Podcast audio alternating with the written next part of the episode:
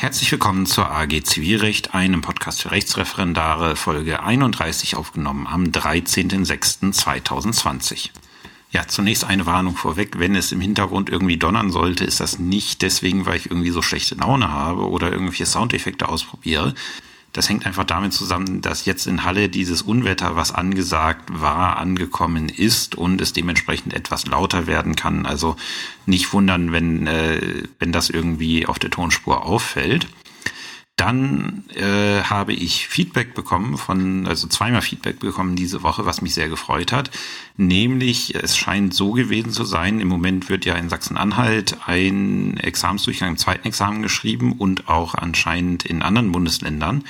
Und ich habe halt von zwei Hörerinnen die das Feedback bekommen, dass äh, zum einen ich wohl mit der Folge Tiere im Examen Teil 2 ins Schwarze getro äh, getroffen habe.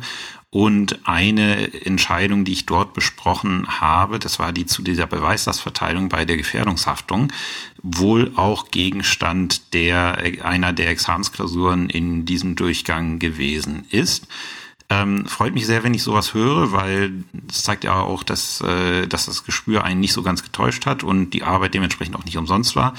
Noch mehr würde es mich auch freuen, wenn solche Sachen an der jeweiligen Folge kommentiert werden, damit halt auch die anderen Hörer sehen, ja, okay, da, da scheint wohl irgendwie was dran zu sein an dieser Folge, äh, einfach um das Interesse dafür zu wecken. Aber es hat mich sehr gefreut, dass ich das Feedback bekommen habe.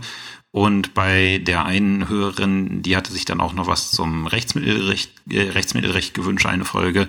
Ähm, und ja, da, dem kann ich heute gerne nachkommen.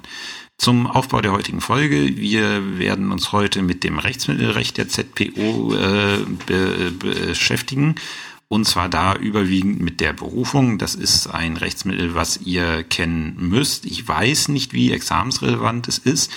Die Hörerin, die, ähm, ja, die Hörerin, die mich angeschrieben hatte, meinte, das wäre bei ihr im Bundesland in den äh, Anwaltsklausuren äh, durchaus etwas, was vorkommen könnte. Okay, äh, wie gesagt, bespreche ich gerne, weil es auch zum Grundwissen für jeden Referendar gehört, wie im Zivilrecht eine Berufung funktioniert. Äh, ist doch nämlich etwas komplizierter als die Berufung im Strafrecht. Und äh, allein deswegen besprechen wir das. Ich selber habe jetzt in meinem Fundus, aber ich muss dazu sagen, da gucke ich die Anwaltsklausuren nicht durch, weil ich mache die äh, zivilrichterliche AG und ähm, bin, wie gesagt, da mit den Anwaltsklausuren nicht so vertraut, weswegen ich so sagen muss, okay, inwieweit das da relevant ist, überblicke ich nicht. In den Zivilurteilen habe ich noch keine Berufungsklausur gefunden. Es ist durchaus theoretisch möglich, dass man mal ein Berufungsurteil schreiben lässt, aber ähm, das ist auf jeden Fall nicht gängig. Äh, deswegen aber trotzdem ein kurzer Überblick über die Berufung und dann auch noch ein Überblick über die sofortige Beschwerde, weil das auch ein Rechtsbehelf ist, den man zumindest im Überblick kennen muss. Der ist nicht so irre kompliziert, aber wenn wir uns 793 ZPO anschauen, ist er für die Zwangsvollstreckung sehr wichtig. Die, äh, der gängigste Rechtsbehelf in der Zwangsvollstreckung ist tatsächlich die sofortige Beschwerde zum Landgericht zur Beschwerdekammer. Ausgeblendet habe ich die Revision und die Nichtzulassungsbeschwerde. Warum? Äh, ganz einfach, weil die aller, aller, aller, aller meisten, die hier zuhören, werden niemals eine Revision in Zivilsachen oder eine Nichtzulassungsbeschwerde in Zivilsachen beim BGH anbringen müssen, es sei denn, es wird irgendwann mal das Gesetz geändert. Denn die meisten werden es wissen, für die Einlegung der Revision und für die Begründung der Revision, gleiches gilt für die Nichtzulassungsbeschwerde, ähm, besteht beim BGH ein besonderer Anwaltszwang, nämlich durch beim Bundesgerichtshof zugelassene Rechtsanwälte, die in an der Zahl sehr wenige sind und ähm, ich habe ich habe es jetzt mal recherchiert, es sind aktuell genau 40 Anwältinnen und Anwälte, die beim BGH in Zivil, äh, Zivilsachen zugelassen sind. Ich habe die Liste mal äh, auf der Seite vom äh, von der Rechtsanwaltskammer beim Bundesgerichtshof verlinkt. Wie gesagt, das sind die einzigen Anwälte, die tatsächlich ermächtigt sind, beim BGH Revisionen oder Rechtsbeschwerden in Zivilsachen einzureichen. Und ähm, ich sag mal so, wenn es tatsächlich einer hier schafft, äh, ja, äh, hier schaffen sollte, in die Gruppe aufgenommen zu werden, würde mich da sehr freuen für den oder diejenige. Aber es bedeutet halt, die aller, allermeisten Juristen werden das niemals einlegen müssen, niemals begründen müssen. Und dementsprechend spare ich mir jetzt einfach mal da aus, die Revision und die Nichtzulassungsbeschwerde näher zu besprechen. Wir fangen an mit dem Berufungsrecht. Ja, die Berufung ist geregelt in den Paragraphen 511 fortfolgende der ZPO und nach 511 Absatz 1 ZBO findet die Berufung gegen die im ersten Rechtszug erlassenen Endurteile statt. Dabei ist, das werden die meisten wissen, bei Urteilen des Amtsgerichts das Landgericht das Berufungsgericht und bei Urteilen des Landgerichts ist das, äh, ist das Oberlandesgericht Berufungsgericht. Das Oberlandesgericht nimmt somit, anders als es in Strafsachen der Fall ist, äh, in Zivilsachen ausschließlich äh, die Rolle des Berufungsgerichts ein. In Strafsachen hat es ja, wenn es nicht erstinstanzlich tätig wird, was da auch vorkommen kann, in Sachsen-Anhalt haben wir den Fall ja gerade leider, ähm, aber überwiegend ist das Oberlandesgericht in Strafsachen lediglich Revisionsinstanz. Im Zivilrecht ist es eine reine Berufungsinstanz.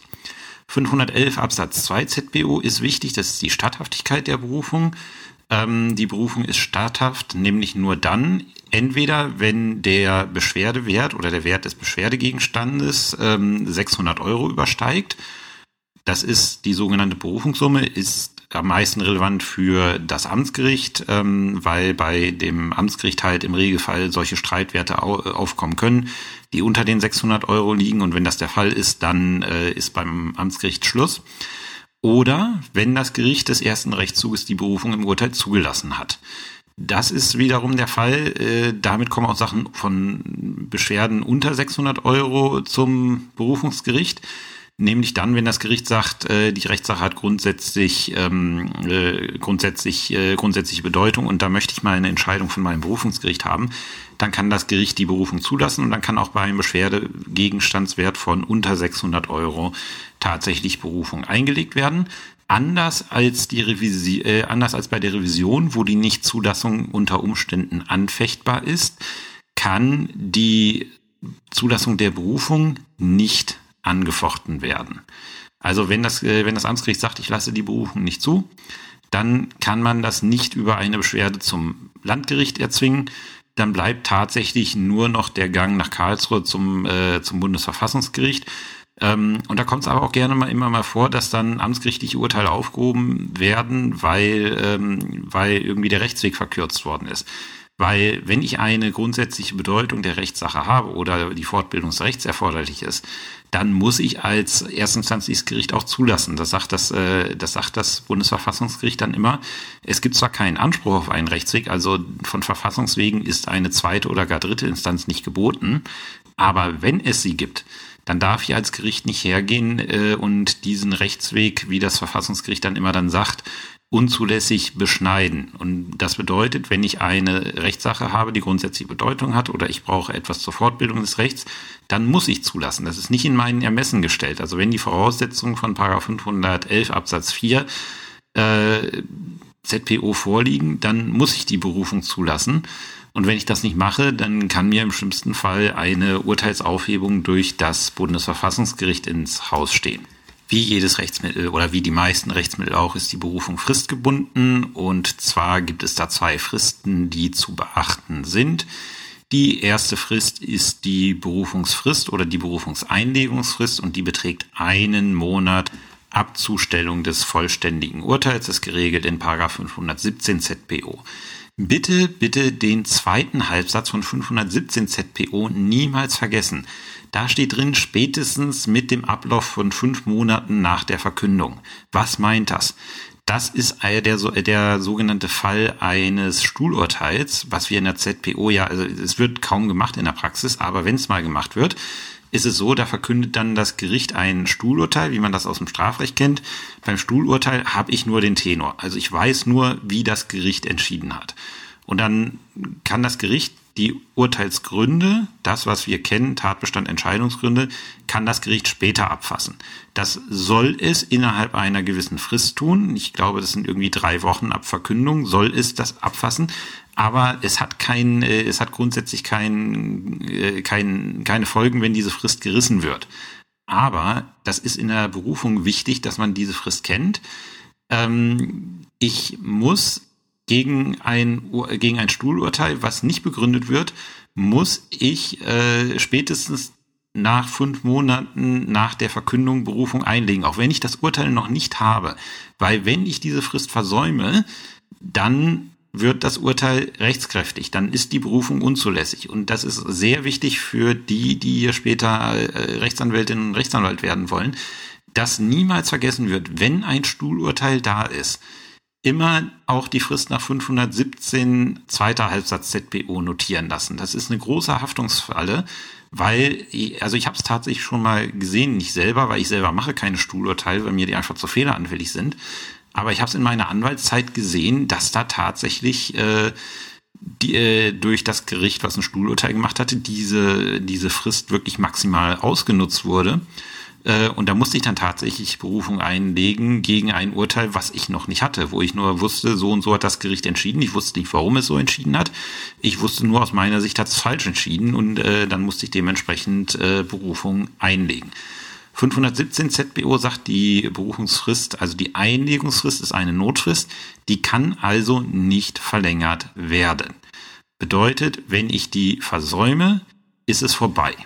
Dann äh, komme ich vielleicht noch mit einem Wiedereinsetzungsantrag dran.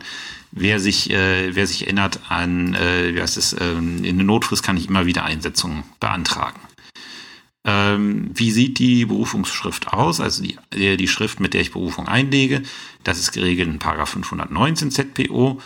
Ähm, erstmal, es besteht Anwaltszwang für die Berufungsschrift. Da kann nicht, äh, ja, da, da kann ich nicht äh, selber als Partei äh, Berufung einlegen. Und äh, die Berufungsschrift muss enthalten erstens die Bezeichnung äh, des Urteils, gegen das Berufung eingelegt wird und die Erklärung, dass Berufung eingelegt wird.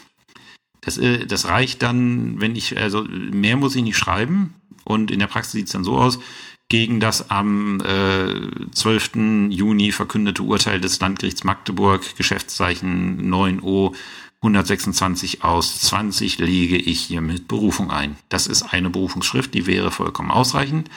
Äh, es gibt noch ein paar Sollvorschriften. Wenn die nicht eingehalten werden, ist das nicht weiter tragisch.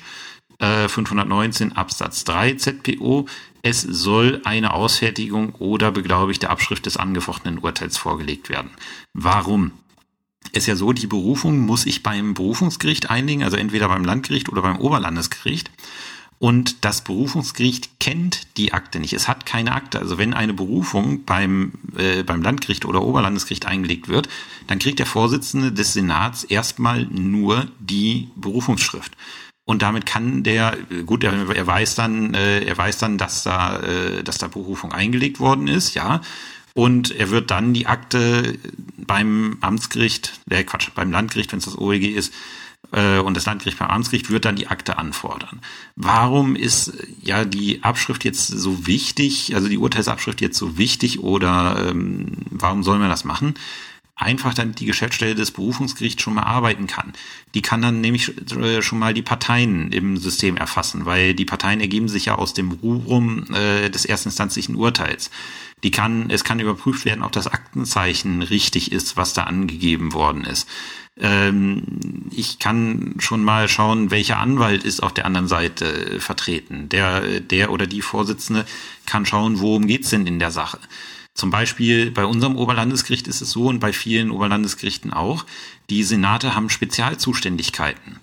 Und äh, also sie haben zum einen Spezialzuständigkeiten, also Beispiel Arzthaftung geht in den ersten Senat, meine ich jetzt in den ersten Zivilsenat, aber die haben auch eine sogenannte Turnusregelung. Also alles, was nicht speziell verteilt ist, geht in den Turnus und da partizipieren alle äh, Senate dran. So, wenn ich jetzt ein, äh, wenn ich jetzt nur die Berufungsschrift kriege, kann ich ja erstmal nicht prüfen, ähm, ist das äh, ist das jetzt eine Spezialmaterie, es sei denn, man schreibt irgendwas dazu. Äh, und da kann es mir dann passieren, dass die Sache in Turnus gehauen wird Und dann kommt die Akte und der Vorsitzende des Senats, äh, der das Ding kriegt, stellt fest, ach nee, das ist ja eine Arzthaftungssache, die gehört gar nicht zu uns, die gehört in den ersten Zivilsenat. Und dann wandert die Akte im Haus hin und her. Dadurch, dass ich das Urteil in Abschrift oder Ausfertigung mit vorlege, stelle ich halt sicher, dass das Berufungsgericht äh, es dem richtigen Spruchkörper schon gleich zuordnen kann dass dann halt nicht äh, irgendwie Abgaben im Haus hin und her erfolgen müssen, bis es dann an der richtigen Stelle ist. Sollte man eigentlich immer machen. Es tut ja auch nicht weh. Und man kann tatsächlich auch reinschreiben, äh, diese Ausfertigung oder Abschrift des Urteils, die möchte ich gerne wieder haben. Und die kriegt man dann, wenn die Akte beim Berufungsgericht ist, im, Re im Regelfall auch vom Berufungsgericht zurückgesandt. Ich hatte, da müssen wir nochmal kurz zu 511 ZPO zurückgehen. Äh, ich hatte gesagt, äh, die Berufung findet gegen die im ersten Rechtszug erlassenen Endurteile statt. Ähm, die Berufung findet natürlich auch gegen andere Urteile statt, zum Beispiel gegen Grundurteile. Da muss man dann bei der jeweiligen Urteilsart schauen. Da steht dann sowas immer im Gesetz wie hinsichtlich eines Rechtsmittels ist das Urteil wie ein, ist das Grundurteil wie ein Endurteil zu behandeln. Und dann kann ich über diese Verweisungsvorschrift eine Statthaftigkeit der Berufung herleiten. Wie gesagt, wir haben jetzt äh, Einlegungsfrist und die Berufungsschrift gemacht. Und die nächste, äh, die nächste wichtige Frist, und die ist sehr wichtig, das ist die Berufungsbegründungsfrist. Erstmal sehr wichtig, Paragraph 520 ZPO regelt das ähm, die Berufung muss begründet werden. Das ist anders als im Strafrecht. Im Strafrecht, äh, im Strafrecht äh, führt ja die Berufung dazu, dass eine zweite komplette Beweisaufnahme und Tatsachenfeststellung durchgeführt wird. Und da muss ich einfach nur schreiben, als Verteidiger in der Strafsache gegen, lege ich gegen das Urteil des Amtsgerichts vom hier mit Berufung ein. Und dann geht die Maschinerie ihren Gang. Im Zivilrecht ist das anders. Da muss ich sagen, was ist mit diesem Urteil falsch? Und das muss ich begründen. Und das ist die Berufungsbegründung und die ist fristgebunden. Paragraph 520 Absatz 2 ZPO. Die Frist für die Berufungsbegründung beträgt zwei Monate und beginnt mit Zustellung des in vollständiger Form abgefassten Urteils. Und auch hier wieder der zweite Halbsatz, spätestens aber mit Ablauf von fünf Monaten nach der Verkündung. Äh, das ist jetzt keine Notfrist. Diese Frist kann vom Vorsitzenden des Berufungsgerichtes nach 520 Absatz 2 Satz 2 ZBO verlängert werden, ähm, wenn der Gegner einwilligt. Und ohne Einwilligung kann man das nur um einen Monat verlängern. Bedeutet, wenn ich es nicht schaffe als Anwalt, den ersten Monat Fristverlängerung kriege ich ohne Einwilligung der anderen Seite wenn der Vorsitzende meint, der Rechtsstreit wird dadurch nicht verzögert. Aber ein Monat Berufungsbegründung ist bei den meisten Berufungsgerichten, also ein Monat Verlängerung der Berufungsbegründungsfrist ist bei den meisten Berufungsgerichten überhaupt kein Problem. Schwierig wird's, wenn ich dann den zweiten Monat haben möchte, weil dann muss ich äh, die, äh, die Zustimmung des Gegners einholen. Und wenn diese Zustimmung nicht gegeben wird, dann kriege ich diese Fristverlängerung äh, Verlängerung nicht. Äh, und das Wichtige ist, das muss ich bei meinem, äh, bei meinem Fristverlängerungsgesuch beachten, dass das Berufungsgericht noch die Zustimmung der Gegenpartei einholen muss. Also entweder mache ich das so und lass mir das von dem Kollegen auf der Gegenseite selber bescheinigen, dass er damit einverstanden ist und reiche die Einverständniserklärung gleich mit ein. Dann kann ich den Fristverlängerungsantrag relativ kurzfristig stellen. Ähm, wenn ich das im äh, Berufungsgericht überlassen möchte, dann muss ich äh, so drei, vier Tage vor Fristablauf schon mal den Antrag stellen, weil das, äh, das Gericht muss ja die Gegenseite dazu anhören und das Einverständnis äh, einholen. Also wenn ich keine Einwilligung auf der Gegenseite habe, dann kann ich nicht eine Minute vor Fristablauf ein, äh, einen entsprechenden Antrag stellen, weil ich damit nicht rechnen kann, dass dieser positiv beschieden wird. Das ist wirklich sehr wichtig, darauf zu achten, wenn man tatsächlich mal mehr als äh, den einen Monat Verlängerung braucht. Äh, so, was ich so sehe, ich, ich habe da immer nur einen rudimentären Blick drauf, weil ich, ich habe in Stendal, habe ich Berufungssachen nebenher ein bisschen gemacht in Rechtsanwaltshaftungssachen. Und ich kenne es halt von den Akten, die von mir aus der Berufung zurückgekommen sind, die, die habe ich äh, immer durchgearbeitet. Also aus der Erfahrung kann ich sagen, mehr als einen Monat ist eigentlich in der Praxis relativ selten, dass da Verlängerung beantragt wird. So, äh, die Berufungsbegründung muss, wie gesagt, auch beim äh, Berufungsgericht eingereicht werden. Und die Berufungserklärung hat in 520 Absatz 3 ZPO einige Pflicht, ja, Pflichtinhalte. Äh, und zwar zunächst die Erklärung, inwieweit das Urteil angefochten und welche Abänderung des Urteils beantragt wird. Das ist der sogenannte Berufungsantrag. Ist klar, das Berufungsgericht ist auch an Anträge gebunden und muss natürlich wissen, ähm, inwieweit es jetzt hier zu prüfen hat. Nummer zwei, die Bezeichnung der Umstände, aus denen sich die Rechtsverletzung und die Erheblichkeit der angefochtenen Tatsachenentscheidung ergibt. Und Nummer drei, gleich nochmal äh, dazu die Bezeichnung konkreter Anhaltspunkte, die Zweifel an der Richtigkeit und Vollständigkeit der Tatsachenfeststellung im angefochtenen Urteil begründen. Und da habe ich ein, äh, eine Entscheidung von unserem OLG in Naumburg aufgetan. Das ist eine Sache, wenn ich mich richtig erinnere, zum Dieselskandal. Da hat das, äh, hat das Berufungsgericht eine, also das Oberlandesgericht eine sehr äh, umfangreiche eine sehr umfangreiche Berufungsbegründung, die ich glaube mehr als 30, 40 Seiten umfasst hat, hat es wegen Verstoßes gegen Paragraph 520 Absatz 2 Nummer 2 ZPO als unzulässig verworfen. Er hat gesagt, diese Entscheid also diese Berufungsbegründung setzt sich nicht mit der angefochtenen Entscheidung auseinander. Äh, das war ein Verfahren aus dem sogenannten Dieselskandalkomplex und äh, jeder, der da schon mal drin gewesen ist, weiß, da wird überwiegend im Textbaustein gearbeitet. Und das erstinstanzliche Urteil war vom Landgericht äh, Magdeburg erlassen worden. Und in der Berufungsbegründung, die wie gesagt recht umfangreich war, aber in der Berufungsbegründung wurde immer vom Landgericht Braunschweig gesprochen, als, äh, als das Urteil, äh, Gericht, was das erstinstanzliche Urteil erlassen hatte. Ähm, wichtig daher ist, ich habe die Entscheidung in die Shownotes gepackt, äh, kann ich sehr zur Lektüre empfehlen. Rand Nummer 28 fortfolgende ist die ganze Geschichte. Ähm, ich muss, äh, es reicht nicht, dass ich zum Beispiel den erstinsatzlichen Vortrag wiederhole. Ich kann also nicht reinschreiben, äh, lege ich hier mit Berufung ein, ich beantrage wegen der Begründung, nehme ich Bezug auf den erstinstanzlichen Vortrag, äh, Vortrag, aus dem sich ergibt, dass das Urteil falsch ist. Das würde nicht reichen. Äh, die Anforderungen dürfen nicht so hoch sein. Also äh, die, die äh, Begründung der Berufung kann tatsächlich oder rechtlich vollkommen neben der Sache liegen, weil weder Schlüssigkeit noch Vertretbarkeit Zulässigkeitsvoraussetzungen sind. Aber es, müssen, es muss sich mit der konkreten Entscheidung auseinandergesetzt werden. Es reicht nicht, dass abstrakt irgendwie zu den Anspruchsvoraussetzungen vorgetragen wird, sondern man muss konkret auf das konkret zu betrachtende Urteil äh, seine Berufungsbegründung münzen und dementsprechend die auch fassen. Und wenn ich das nicht mache, ist die Berufung unzulässig. Ich weiß jetzt nicht, äh, ob die Sache ins Rechtsmittel gegangen ist in Naumburg, was der BGH dazu gesagt hat.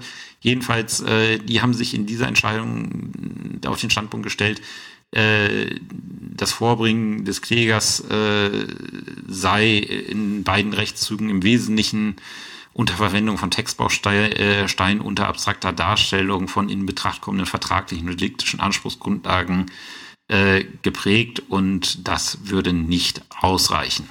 Nur zur Info, ähm, weil es ist eine recht aktuelle Entscheidung aus Ende 2019, die sich halt mit dem Thema noch ein bisschen befasst. So, was ist, was passiert, wenn ähm, ich das jetzt eingereicht habe, wie läuft das Verfahren weiter?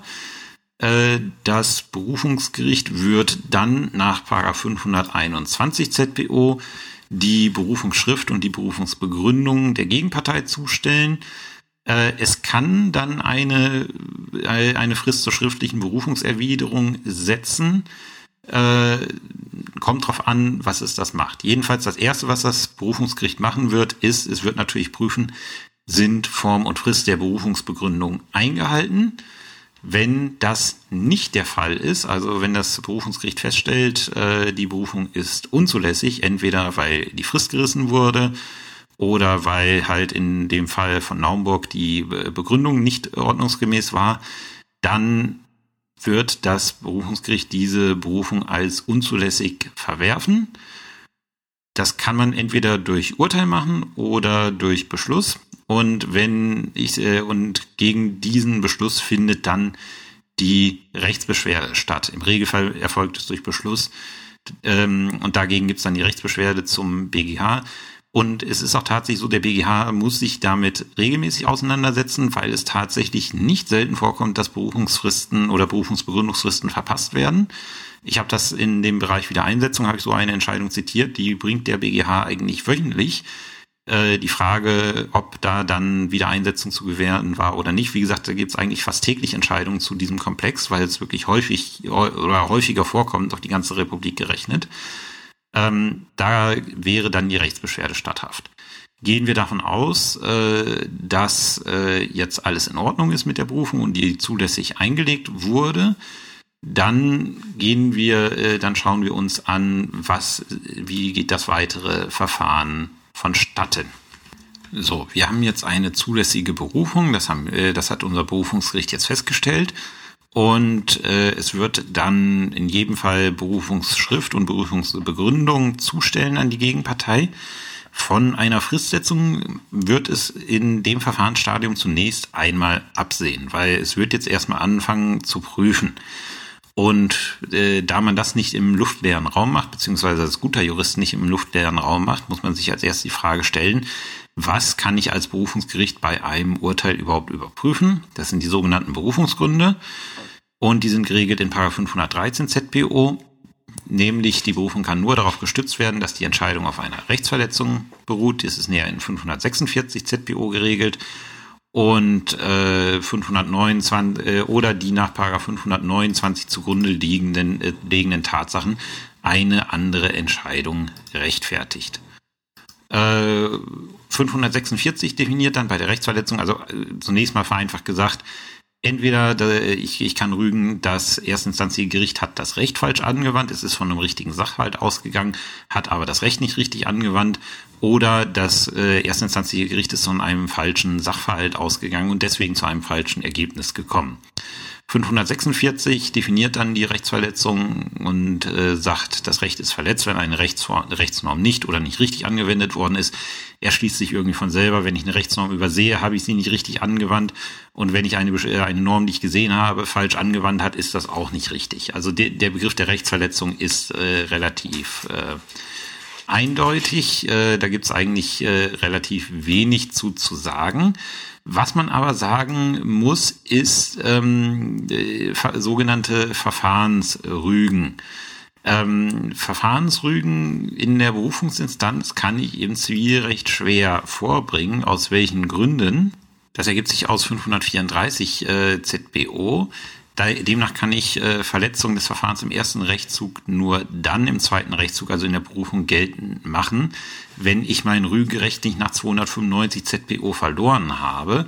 Und das ist der Fall, wenn ich äh, mich bei dem Richter in erster Instanz einlasse, ohne das Verfahr äh, den Verfahrensmangel gerügt zu haben. Und äh, jetzt muss man mal an die eigenen Akten denken. Wie oft kommt das vor, dass tatsächlich in erster Instanz eine Verfahrensrüge erhoben wird. Eigentlich nie. Und äh, wenn ich das aber nicht tue als, äh, als Prozessbevollmächtigter in erster Instanz, dann kann ich diesen Verfahrensfehler auch in zweiter Instanz nicht mehr rügen. Das ist 295 ZPO eine sehr mächtige Vorschrift. Wir waren, wie gesagt, äh, bei der, äh, bei der fehlerhaften Anwendung von Tatsachen. Ähm, und das verweist auf 529 ZPO. Da steht drin, was das Berufungsgericht seiner Entscheidung zugrunde zu legen hat. Und zwar hat es die, ähm, äh, hat es die vom Gericht des ersten Rechtszugs festgestellten Tatsachen zugrunde zu legen. Das bedeutet, es hat von dem Tatbestand auszugehen, den das erstinstanzliche Gericht aufgeschrieben hat. Ganz grundsätzlich. Äh, Berufungsgericht ist grundsätzlich daran gebunden, was das Gericht in erster Instanz feststellt. Was bedeutet, das Gericht in erster Instanz hat eine unheimliche Macht, im Berufungsverfahren aktiv zu werden, weil grundsätzlich das, was das Gericht im ersten Rechtszug feststellt, ist das, was auch das Berufungsgericht bindet. Das war früher anders. Und zum Beispiel im Strafrecht ist es auch anders. Im Strafrecht wird alles nochmal gemacht. War früher vor der Reform des, äh, des Berufungsrechts genauso. Da wurde einfach der Prozess nochmal geführt.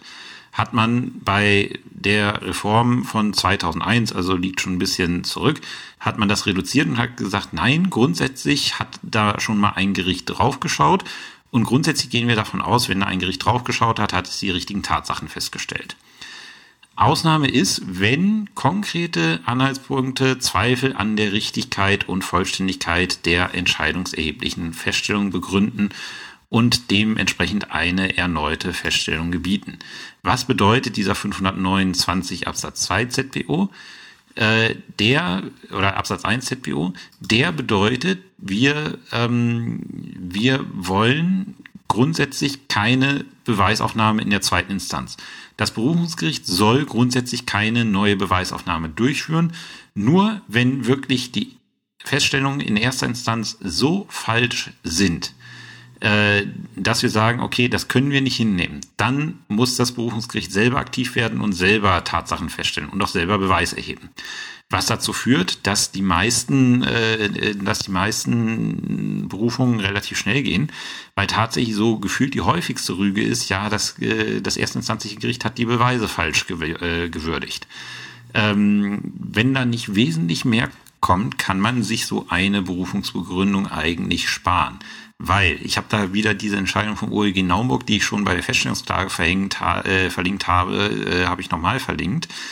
Ähm, es ist so, dass ich konkrete Anhaltspunkte für die Fehlerhaftigkeit der Tatsachenfeststellung in erster Instanz brauche.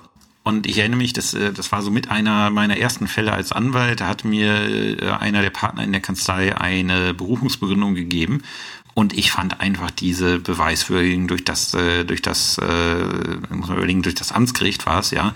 Ich fand die einfach himmelschreiend falsch. Es, es war für mich klar, dass das falsch gewesen ist. Ich habe da geschrieben und geschrieben, weswegen ich das alles falsch finde.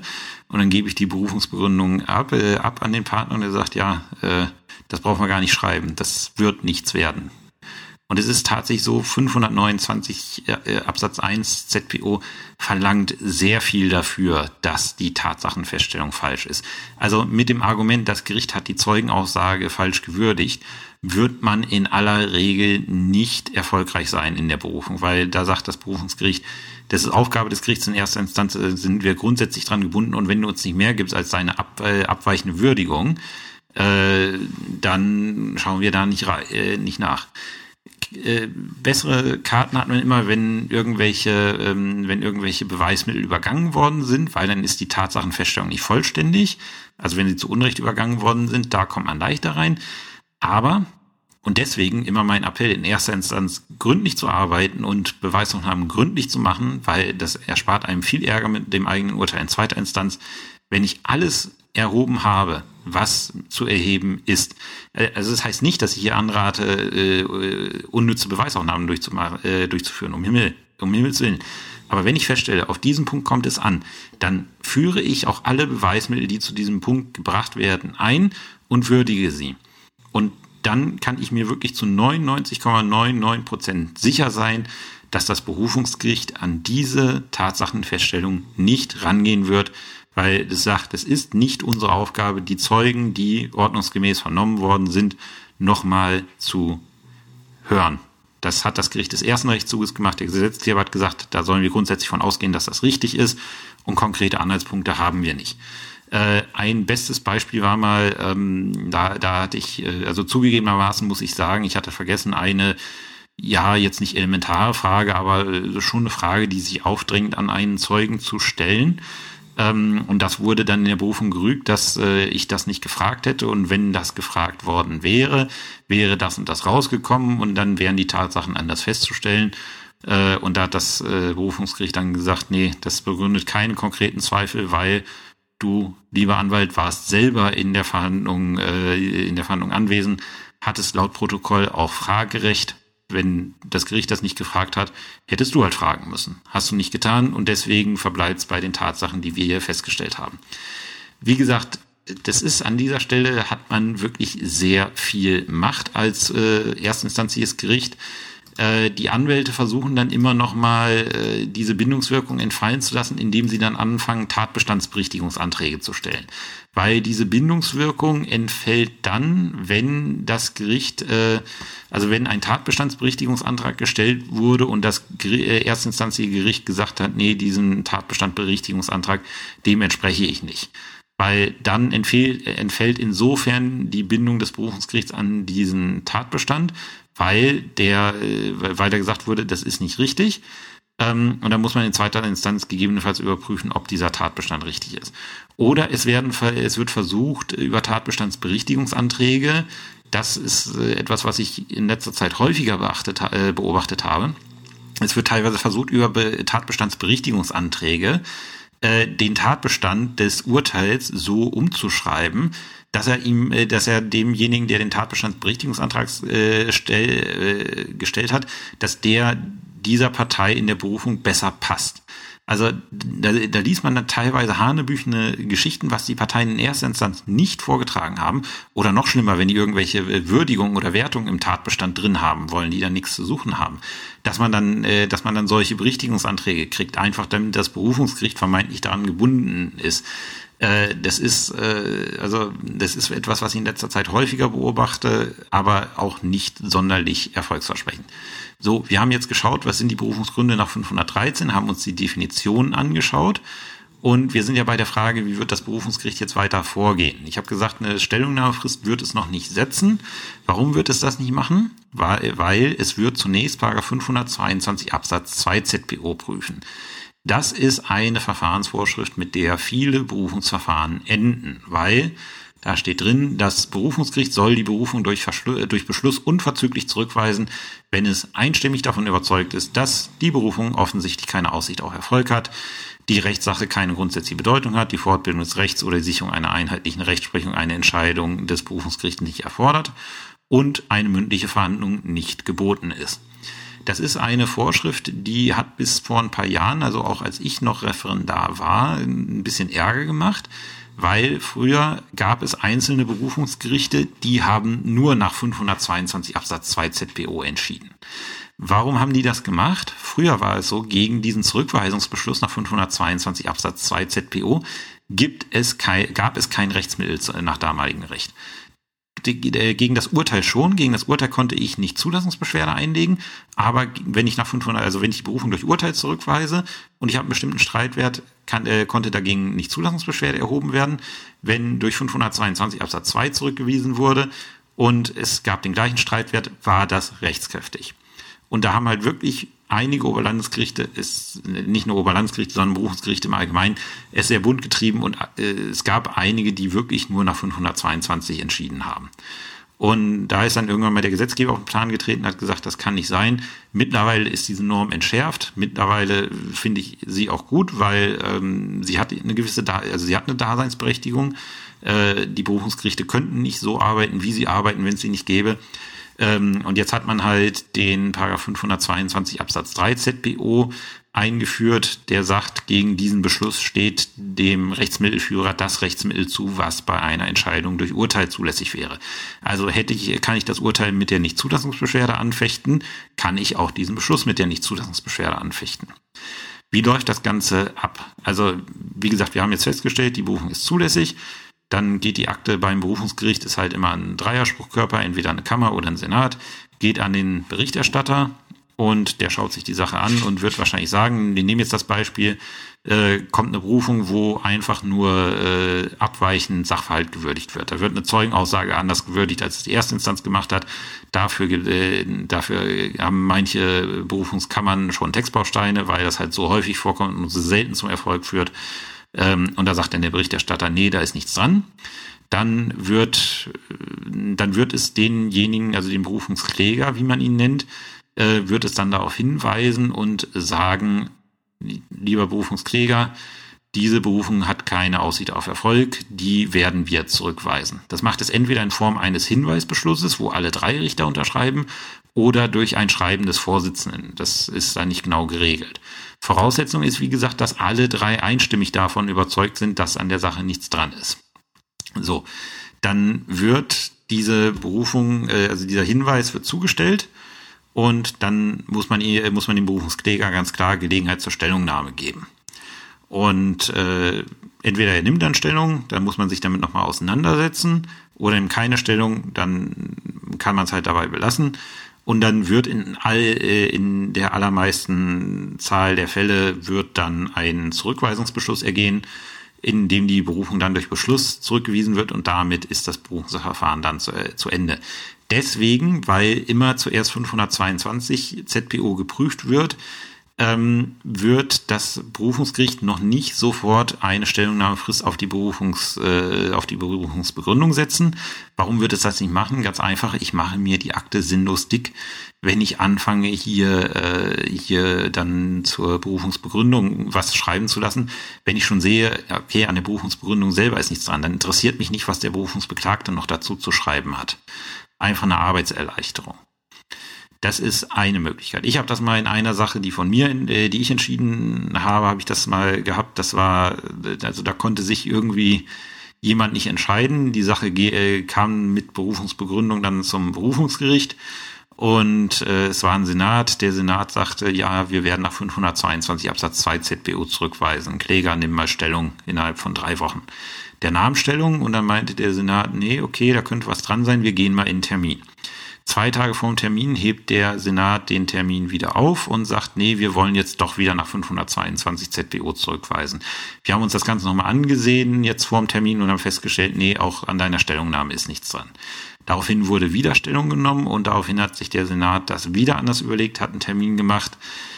In den zweiten Termin ist er dann tatsächlich auch reingegangen und hat dann die Berufung durch Urteil zurückgewiesen. Also man sieht, äh, das ist auch nichts Schlimmes, weil äh, ein guter Richter hinterfragt bis zuletzt, also bis er die Akte entschieden hat, ob seine Rechtsansicht auch richtig ist. Und wenn ich dann auf einmal Zweifel daran habe, dass das, was ich da in dem, äh, in dem Zurückweisungsbeschluss zum Ausdruck gebracht habe, äh, wenn, äh, wenn ich da Zweifel dran habe, dann bin ich auch verdammt nochmal verpflichtet, äh, danach zu handeln und halt nicht eben den Zurückweisungsbeschluss dann zu unterschreiben. Das ist halt ein Beispiel, wo aus meiner Sicht gut gearbeitet wurde, weil es wurde sich mit den Argumenten auseinandergesetzt und die hatten ja scheinbar auch irgendwas gebracht, sonst wäre der Senat nicht in den Termin gegangen. Und dann in der abschließenden Beratung wurde festgestellt, okay, ähm, ist doch nichts dran. Oder was auch möglich ist, weiß man aufgrund des Beratungsgeheimnisses nicht, ähm, dass äh, irgendwie jeweils kurz vorher immer einer umgekippt ist und gesagt hat, nee, ich, ich äh, sehe das doch anders als ihr beiden. Ähm, und dass man deswegen in den Termin gegangen ist und dann halt in der Schlussabstimmung 2 zu 1 entschieden hat. Wie gesagt, weiß man aufgrund des, äh, des ähm, ja, weiß man aufgrund des äh, Beratungsgeheimnisses nicht. So, wenn wir jetzt feststellen, okay, wir haben eine zulässige Berufung und das Berufungsgericht möchte auch nicht nach 522 Absatz 2 zurückweisen, dann wird das, äh, dann wird das Berufungsgericht äh, zunächst entscheiden, ob es auf den Einzelrichter überträgt. Das kann es grundsätzlich machen, wenn äh, die Entscheidung, die angefochten wurde, von einem Einzelrichter erlassen worden ist, dann kann es das übertragen. Äh, wird relativ selten gemacht. Also äh, das sind so Sachen, ähm, ich habe es häufig gesehen in Senaten, wo, äh, wo eine Stelle vakant war, also wo die Vorsitzende Stelle vakant war. Da, äh, da, ist, da ist immer vereinzelt, also vereinzelt was auch ein Einzelrichter übertragen worden. Oder Landgerichte machen das zum, oder allgemein wird das teilweise gemacht, wenn irgendwie eine längere Beweisaufnahme notwendig ist. Aber es ist eher die absolute Ausnahme. Warum? Es ist im Regelfall so, die in der ersten Instanz haben die Parteien schon mal gehört, was einer davon denkt. Und die möchten, das hat, äh, hat ein AG-Leiter von mir mal gesagt, ein ehemaliger Landgerichtspräsident, der hat, der hat gesagt, also die Leute möchten dann auch mal hören, was in zweiter Instanz drei Leute dazu sagen. Und dann sollte man das auch machen. Tatsächlich so viel Zeit ist mit der Übertragung den Einzelrichter nicht zu gewinnen. Und dann wird halt Termin bestimmt. Und im Regelfall setzt der setzt äh, das Berufungsgericht dann mit der Terminsbestimmung eine Stellungnahmefrist zur Berufungsbegründung. Einfach äh, weil solange noch kein Termin in der Welt ist, äh, steht ja noch im Raum, dass man es äh, zurückweist und solange braucht man das nicht. Im Regelfall setzt man halt die mit der Terminsbestimmung die entsprechende Frist zur Berufungsbegründung. Was gibt es noch? 524 ZBO ist die sogenannte Anschlussberufung. Ähm, muss man dazu sagen, wir haben im, Berufungs, äh, im Berufungsrecht haben wir einen Berufungskläger und einen Berufungsbeklagten. Wir können tatsächlich auch mehrere Berufungskläger haben, die gleichzeitig, äh, gleichzeitig Berufungsbeklagte sind. Berufungskläger bedeutet, also Berufungskläger wird derjenige, der Rechts, äh, der Berufung gegen ein Urteil ein, äh, einlegt. Die andere Partei wird Berufungsbeklagter. Wenn beide Berufung einlegen, werden beide Berufungskläger und beide Berufungsbeklagte. Und Paragraph 524 regelt jetzt die Besonderheit der sogenannten Anschlussberufung. Den Terminus habe ich schon einmal bei der vorläufigen Vollstreckbarkeit verwendet. Äh, das ist, wenn der Berufungsbeklagte sagt, also ich bin mit dem Urteil selber nicht einverstanden. Er hat, er hat bisher keine Berufung eingelegt, aber er ist damit nicht wirklich einverstanden. Und mit 524 ZBO kann ich diese Berufungssumme umgehen. Stellen wir uns mal vor, ähm, wir haben einen Kläger in erster Instanz, der wollte vom Beklagten 1500 Euro haben. Und das Gericht spricht ihm 1000 Euro zu. Der Beklagte ist mit mehr als 600 Euro beschwert, weil er zu 1000 Euro verurteilt wurde. Der geht in Berufung. Und äh, kann er, weil ist wie gesagt statthaft. Und jetzt kommt die Berufungsbegründung, die wird zugestellt und jetzt sagt der, äh, sagt der äh, Kläger in erster Instanz, der Berufungsbeklagte, ja, wenn das jetzt so ist und du hier weiter meckerst, dann will ich meine 500 Euro auch haben. Und dann kann er sich der Berufung anschließen und sagen, ich möchte jetzt das Urteil auch noch anfechten und es dahingehend abgeändert haben, dass ich auch noch die 500 Euro bekomme, die mir das Amtsgericht abgesprochen hat. Das geht über die Anschlussbegründung, weil äh, über die Anschlussberufung, weil die Anschlussberufung nicht an der Berufungssumme hängt. Das bedeutet, damit kann ich dann äh, eine Überprüfung des Urteils ebenfalls verlangen, äh, auch wenn ich es eigentlich normalerweise nicht könnte ähm, Verweis hinsichtlich der Begründung auf die entsprechenden Vorschriften zur Berufungsbegründung und auch hinsichtlich der Frist. Der Nachteil einer ganzen Geschichte ist, ähm, die Anschlussberufung verliert ihre Wirkung, wenn die Berufung zurückgenommen wird. Also da kann die andere Seite äh, sagen, okay, wenn das jetzt so ist, ich nehme meine Berufung zurück, damit wird dann die Anschlussberufung gegenstandslos wenn die Berufung verworfen oder wenn sie durch Beschluss zurückgewiesen wird. Also wenn das Berufungsgericht sagt, ja, nee, die erste Entscheidung ist in jedem Fall richtig und wir, wir weisen die Berufung zurück durch Beschluss, dann geht halt auch der Anschluss ins Leere. Aber ist was, was man als Anwalt aus Haftungsgründen auf jeden Fall im Hinterkopf behalten muss. 528 äh, ZBO besagt, die Berufungs, äh, das Berufungsgericht ist an die Berufungsanträge gebunden. Ist logisch, wie im ersten Rechtszug, äh, Dispositionsmaxime der Parteien ne ultra petita. Ich darf denen nicht zusprechen, was sie nicht beantragt haben. Sagt 528 nochmal für den zweiten Rechtszug.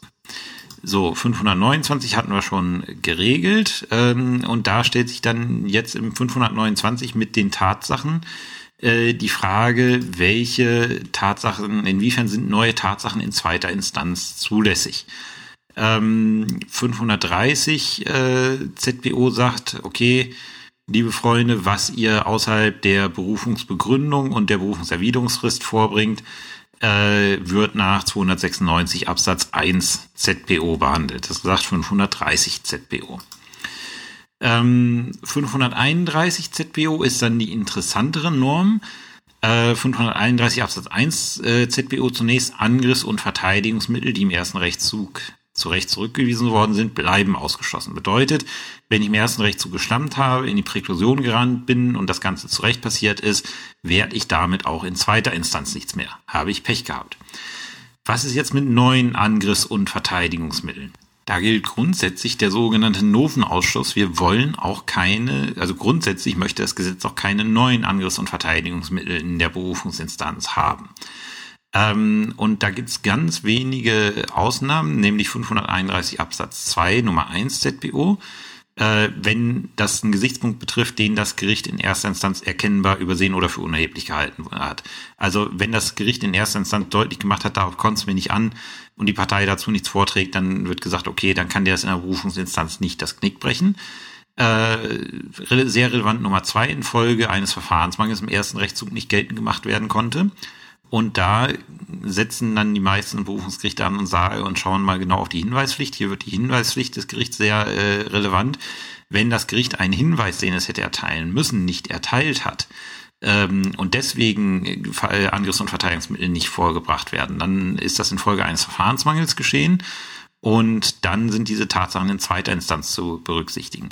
Bedeutet aber, dass ich in der Berufungsbegründung entsprechend vortrage. Ich muss erstens sagen, ja, liebes äh, äh, liebes äh, Berufungsgericht, äh, aus den und den Gründen hätte das äh, erstinstanzliche Gericht hier einen Hinweis erteilen müssen. Dieser Hinweis hätte die folgende Gestalt haben müssen und auf diesen Hinweis hätte ich wie folgt reagiert. Und dann muss ich sagen, was ich dazu geschrieben hätte.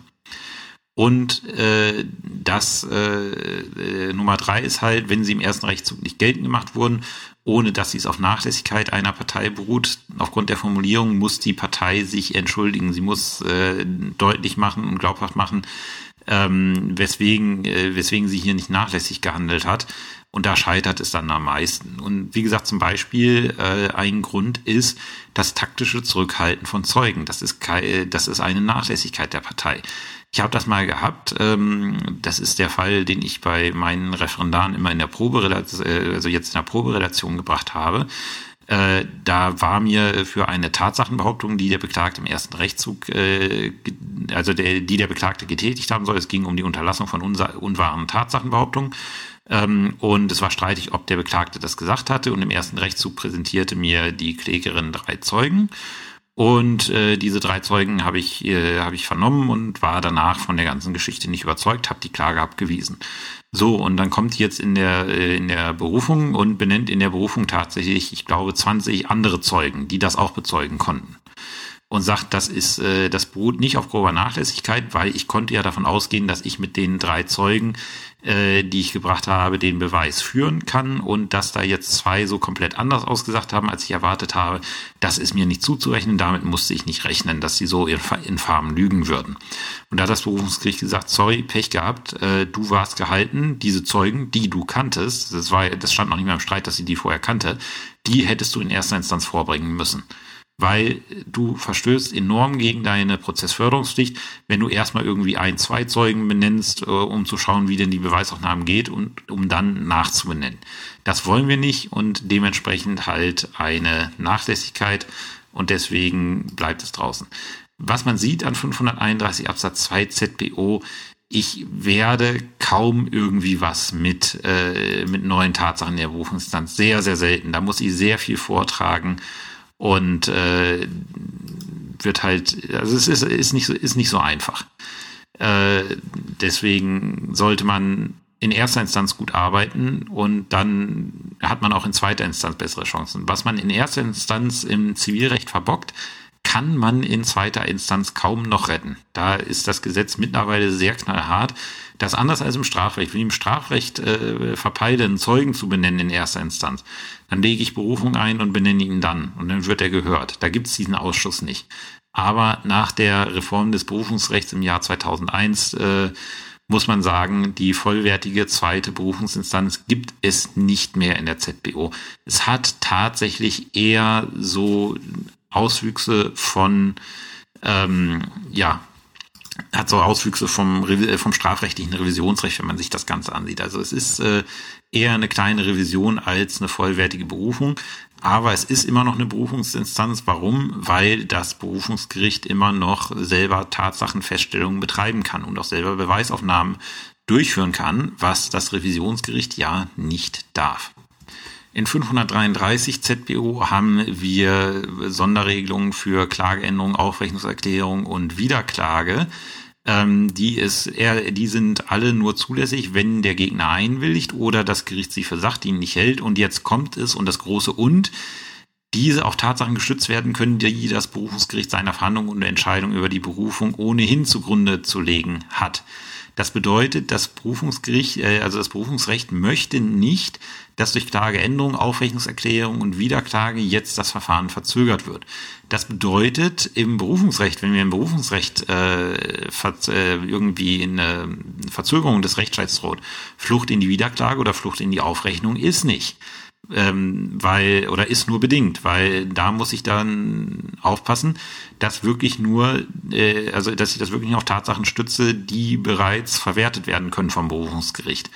Äh, aber sieht man, wie gesagt, Klageänderungen in zweiter Instanz sieht man sehr, sehr selten. 538 ZPO ist eine Norm, die ich noch besprechen möchte. Das ist die Zurückverweisung durch das Berufungsgericht. Ähm, das Berufungsgericht soll grundsätzlich in der Sache selbst entscheiden. Das sagt 538 Absatz 1 ZBO. Wir wollen das nicht wie im Strafrecht haben oder wie wir in, das, äh, in der Revision haben, dass die Sache zurückwiesen, äh, zurückverwiesen wird und dann nochmal in erster Instanz gearbeitet wird. Grundsätzlich soll mit dem Berufungsgericht, äh, mit dem Berufungsurteil die Sache erledigt sein und deswegen 538 Absatz 1. Das Berufungsgericht hat die notwendigen Beweise zu erheben und in der Sache selbst zu entscheiden. Ausnahme ist dann 538 Absatz 2 ZBO. Das Berufungsgericht darf die Sache, soweit ihre weitere Verhandlung erforderlich ist, unter Aufhebung des Urteils und des Verfahrens an das Gericht des ersten Rechtszugs nur zurückweisen, zurückverweisen, wenn. Und dann kommt eine Auflistung, die schauen wir uns ganz genau äh, nachher nochmal genauer an. Und das Wichtige ist, das kommt nach der, äh, nach der Auflistung und eine Partei, die Zurückverweisung beantragt. Wenn die Parteien die Zurückverweisung nicht beantragt, kann das Berufungsgericht die Sache nicht zurückverweisen. Es kann hilfsweise beantragt werden, das muss kein unbedingter Antrag sein, aber der Antrag muss da sein. Und wenn man als Anwalt mäglich ist und sagt, nein, ich will jetzt hier ein Berufungsurteil in der Sache haben, ich will nicht nochmal zurück in die erste Instanz, dann kann man das Berufungsgericht dazu zwingen, es nicht zurückzuverweisen. Im Regelfall schafft das Berufungsgericht jedenfalls einen hilfsweisen Zurückverweisungsantrag abzuringen. Die meisten Anwälte, und das würde ich eigentlich auch immer empfehlen, stellen den eigentlich schon in der Berufungsbegründung hilfsweise. Weil äh, da, da kann man, äh, wenn, wenn man, das ist so ein bisschen psychologisch, wenn man, wenn man das Berufungsgericht zwingt, die Sache zu entscheiden, könnte es das ein bisschen mäglich nehmen, dann schaut's, äh, schaut's genau hin und stellt vielleicht fest, ja, okay, ähm, das äh, hilft der Partei, die das jetzt erzwungen hat, trotzdem nicht weiter. Wohingegen es bei einer Zurückverweisung sagen kann, okay, da reicht es vielleicht schon, dass das in erster Instanz nicht so toll gelaufen ist. Ähm, was sind die Gründe für die Zurückverweisung? Nummer eins, das ist so der Klassiker, soweit das Verfahren im ersten Rechtszug an einem wesentlichen Mangel leidet und aufgrund dieses Mangels eine umfangreiche oder aufwendige Beweisaufnahme notwendig geworden ist das ist der Klassiker, dass irgendwie eine Beweisaufnahme entweder nicht oder nicht vollständig durchgeführt worden ist. Äh, wenn ich natürlich in erster Instanz schlampe und überhaupt keine Beweisaufnahme durchführe, dann darf ich mich nicht darauf verlassen, dass das Berufungsgericht das einfach so schlucken wird und dann meine Arbeit in zweiter Instanz erledigt, sondern wird es mir nach Nummer eins diese Sache zurückschicken, weil es beruht auf einem Verfahrensmangel. Die Nichtdurchführung einer gebotenen Beweisaufnahme ist ein Verfahrensmangel. Ähm, und wenn jetzt äh, die komplette erstinstanzliche Beweisaufnahme äh, in zweiter Instanz durchgeführt werden muss, wird das im Regelfall auch eine umfangreiche Beweisaufnahme sein. Äh, es gibt Berufungsgerichte, die wenden diese Vorschrift exzessiver an, als sie es eigentlich dürften. Es gibt immer mal wieder BGH-Entscheidungen, wo dann Berufungsgerichte eins auf den Deckel bekommen, weil die, äh, weil der BGH sagt, sorry, das ist kein Anwendungsfall von Nummer eins, was ihr hier macht. Es gibt tatsächlich Berufungsgerichte, für die ist es eine umfangreiche und aufwendige Beweisaufnahme, wenn sie einen Zeugen zu vernehmen haben. Äh, und sie verweisen deswegen zurück. Das können sie tun, weil sich die Parteien selten gegen eine Zurückverweisung wehren, aber sie können es, weil wenn der Antrag hilfsweise gestellt ist, kann auch gegen dieses Urteil dann Revision oder Nichtzulassungsbeschwerde zum BGH erhoben werden. Und es kommt immer mal wieder vor, dass der BGH dann, äh, dann Entscheidungen aufhebt und sagt, das ist kein Fall von 538 Absatz 2 Nummer 1. Weil ihr einen Zeugen vernehmen müsst, müsst, das reicht nicht, das könnt ihr bitte selber machen. Oder ähm, die Frage ist, also es muss eine aufwendige Beweisaufnahme notwendig werden. Das heißt, es muss sicher feststehen, dass ich diese Beweisaufnahme durchführe. Ich werde mal schauen, ob ich eine BGH-Entscheidung zu dieser Norm finde. Die anderen Vorschriften nochmal eben ähm, 538 Absatz 2 Nummer 2 ähm, Einspruch als unzulässig verworfen. Das bedeutet, es fehlt quasi an einer Sachentscheidung der ersten Instanz, äh, weil, äh, weil der Einspruch als unzulässig verworfen worden ist. Dann sagt das Gesetz, okay, äh, in dem Fall soll bitte zuerst mal die erste Instanz arbeiten, ähm, bevor, äh, bevor, sie, äh, bevor es in die zweite Instanz geht wenn durch das angefochtene Urteil nur über die Zulässigkeit der Klage entschieden ist. Also das, äh, das erstinstanzliche Gericht weist wegen Unzulässigkeit die Klage ab und das äh, Berufungsgericht kommt dazu, nee, die Klage ist schon zulässig. Dann ist dasselbe wie vorher. Das erstinstanzliche Gericht hat sich mit der Begründetheit noch nicht auseinandergesetzt und in dem Fall soll es möglich sein, dass es das nachholt. Die anderen Sachen sind jetzt, wie gesagt, weniger relevant. Das ist so das, was dahinter steht. Wie gesagt, das geht nur auf Antrag zumindest einer Partei. Äh, wenn das nicht beantragt worden ist, kann das Berufungsgericht nicht zurückverweisen.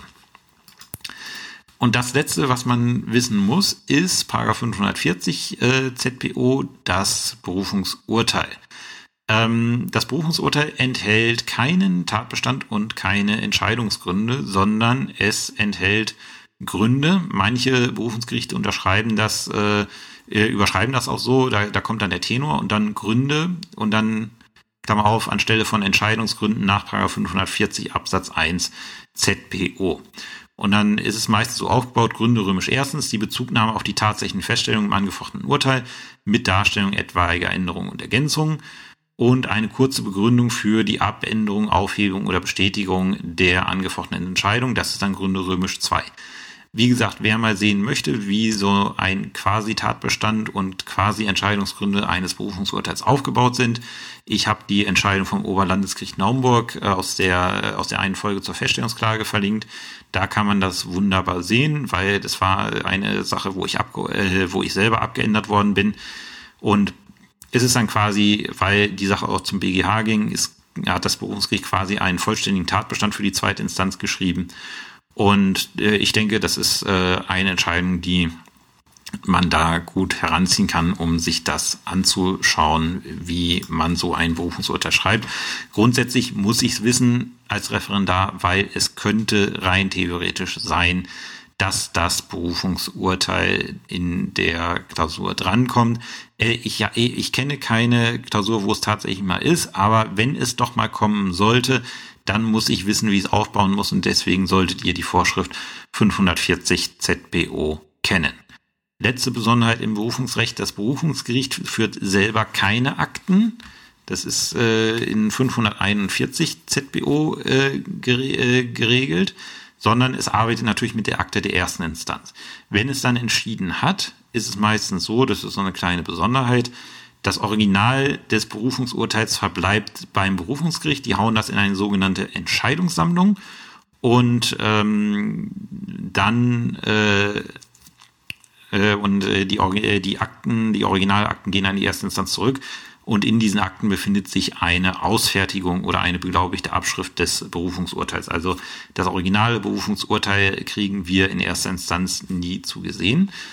Worüber muss das Berufungsgericht auch entscheiden, wenn es, äh, wenn es in der, äh, wenn es ein Berufungsurteil macht?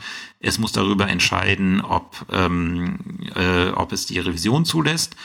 Äh, und damit kommen wir auch zur Anfechtung der Berufungsentscheidungen. Das Berufungsurteil ist anfechtbar mit der Revision, wenn das Berufungsgericht die Revision im Urteil zugelassen hat. Anders kann ich die Revision nicht kriegen ähm, hat das Berufungsgericht die Revision nicht zugelassen, kann ich unter Umständen mit der Nichtzulassungsbeschwerde vorgehen. Äh, mit der Nichtzulassungsbeschwerde äh, versuche ich dann als, ähm, als äh, Rechtsmittelführer eine Zulassung der Revision durch den BGH zu erwirken. Damit muss ich, äh, damit muss ich quasi den BGH überzeugen. Diese Rechtssache hat grundsätzliche Bedeutung und das, äh, das Berufungsgericht hat die Revision nicht zugelassen und damit gegen, äh, gegen die entsprechende Vorschrift in der ZPO verstoßen. Äh, das kann ich nicht bei allen Entscheidungen machen, sondern dafür brauche ich einen gewissen Streitwert. Und zwar war es so, äh, dass das ewig in der EGZPO geregelt war, also im Einführungsgesetz zur ZPO, ähm, und das immer eine Übergangsregelung war, die irgendwie immer verlängert worden ist. Und jetzt hat der Gesetzgeber endlich ein Einsehen hat, äh, gehabt, hat gesagt, okay, wir machen es, äh, wir machen es jetzt äh, endgültig und sagen, wir brauchen für die Nichtzulassungsbeschwerde mindestens eine Beschwer von über 20.000 Euro. Das ist geregelt jetzt in Paragraph 544 Absatz 2 Nummer 1 ZPO. Das bedeutet, für alles, was unter 20.000 Euro liegt, ist das Berufungsurteil endgültig, Klammer auf, es sei denn, ich möchte nach Karlsruhe zum Bundesverfassungsgericht gehen, was ich natürlich tun kann. Dann brauche ich aber Rüge von spezifischem Verfassungsrecht, wie zum Beispiel das Recht auf rechtliche Gehör, Klammer zu. Ähm, und deswegen haben Berufungsgerichte eine unheimliche, ein, ja, einen unheimlichen Einfluss auf die Rechtsprechung, gerade in ihrem eigenen Bezirk, weil über 20.000 Euro mit der Beschwer muss man auch erstmal kommen. Das ist schon ein ganz schöner Happen und äh, de facto haben halt die Berufungsgerichte bei allem, was unter 20.000 Euro liegt, das letzte Wort, es sei denn, sie möchten selber mal, dass die Revision zugelassen wird. Da kann man immer leidenschaftliche Diskussionen drüber führen. Ich habe das in Ständer immer gemacht, weil ich bin, ich bin ein großer Freund, äh, auch Sachen zum BGH zu schicken, die dorthin gehören. Ähm, ich habe das auch als Beschwerderichter äh, öfters gemacht, dass ich gesagt habe, nee, also in dieser Sache brauchen wir mal eine BGH-Entscheidung. Ähm, in der Kaffeerunde kriegte man dann immer als Gegenargument, ja, äh, wenn ich mich doch auseinandergesetzt habe damit, dann habe ich die Sache doch schon richtig gemacht und äh, wenn ich der Meinung bin, dass das nicht richtig ist, dann sollte ich es nochmal überdenken, aber das kann ich selber machen, da brauche ich den BGH nicht für. Muss man, das ist die Position, die dann immer, die ich immer als Gegenposition bekommen habe, überzeugt mich bis heute nicht, ist auch weder mit der ZBO noch mit der Verfassung aus meiner Sicht zu vereinbaren. Ähm, man muss immer berücksichtigen, es soll den BGH entlasten. Der BGH soll nicht mit allem konfrontiert werden, weil der halt wirklich die Aufgabe hat, äh, grundsätzliche Entscheidungen zu treffen und er soll nicht mit jedem Einzelfall äh, beschäftigt werden. Ähm, da, aber er soll aber auch mit den Fällen beschäftigt werden, die wichtig sind. Und die Fälle, die wichtig sind, die muss er dann auch kriegen. Und da muss sichergestellt werden, dass das möglich ist. Äh, und deswegen muss man auch mal als, äh, als Berufungsgericht sagen, okay, hier lasse ich jetzt mal Revision zu, damit das mal geklärt wird. Auch wenn es bedeutet, ich, ich habe mehr Arbeit mit der Sache, weil da kann ich dann zum Beispiel einen Tatbestand nicht weglassen, äh, wenn, äh, wenn ich eine Revision äh, mache. Da muss ich einen Tatbestand schreiben in meinem Berufungsurteil. Und ich muss natürlich auch äh, vernünftig ähm, ja, ich muss natürlich auch vernünftig begründen, weil ich will natürlich vom BGH auch keine, äh, keine Klatsche einfahren. Da ist er ja, da packt einen dann schon der Ehrgeiz. Ähm, wie gesagt, viele Entscheidungen sind halt ergangen, oder eine Entscheidung, die mir jetzt ganz präsent ist, äh, die Dashcam-Entscheidung vom BGH, die konnte nur ergehen. Das war eine Sache, die lief in der Berufungsinstanz bei uns am Landgericht Magdeburg. Ähm, und die konnte nur ergehen, weil das Berufungsgericht da gesagt hat, diese Frage nach dem Beweisverwertungsverbot von Dashcam-Aufnahmen, die wollen wir mal vom BGH geklärt haben. Und die haben dann Revision zugelassen. Und der BGH konnte sich deswegen damit auseinandersetzen. Das wäre ein Fall, der wäre über die Nichtzulassungsbeschwerden nicht zum BGH gekommen, weil die Beschwer von 20.000 Euro nicht geknackt wurde. Da sieht man mal, wie wichtig es ist, dass man so etwas macht. Wenn ich eine Nichtzulassungsbeschwerde habe und äh, die hat Erfolg, führt das dann entweder dazu, dass das Urteil gleich geknickt wird, wenn es äh, wenn's das rechtliche Gehör verletzt hat und der BGH das sehr schnell feststellen kann. Im Regelfall führt eine erfolgreiche Nichtzulassungsbeschwerde dazu, dass der BGH erstmal die Revision zulässt und dann wird das Verfahren als normales Revisionsverfahren geführt und der BGH entscheidet dann in der Sache. So, jetzt wollte ich eigentlich noch die sofortige Beschwerde machen, habe aber festgestellt, dass ich schon über eine, äh, über eine Stunde über das Berufungsrecht äh, schwadroniere.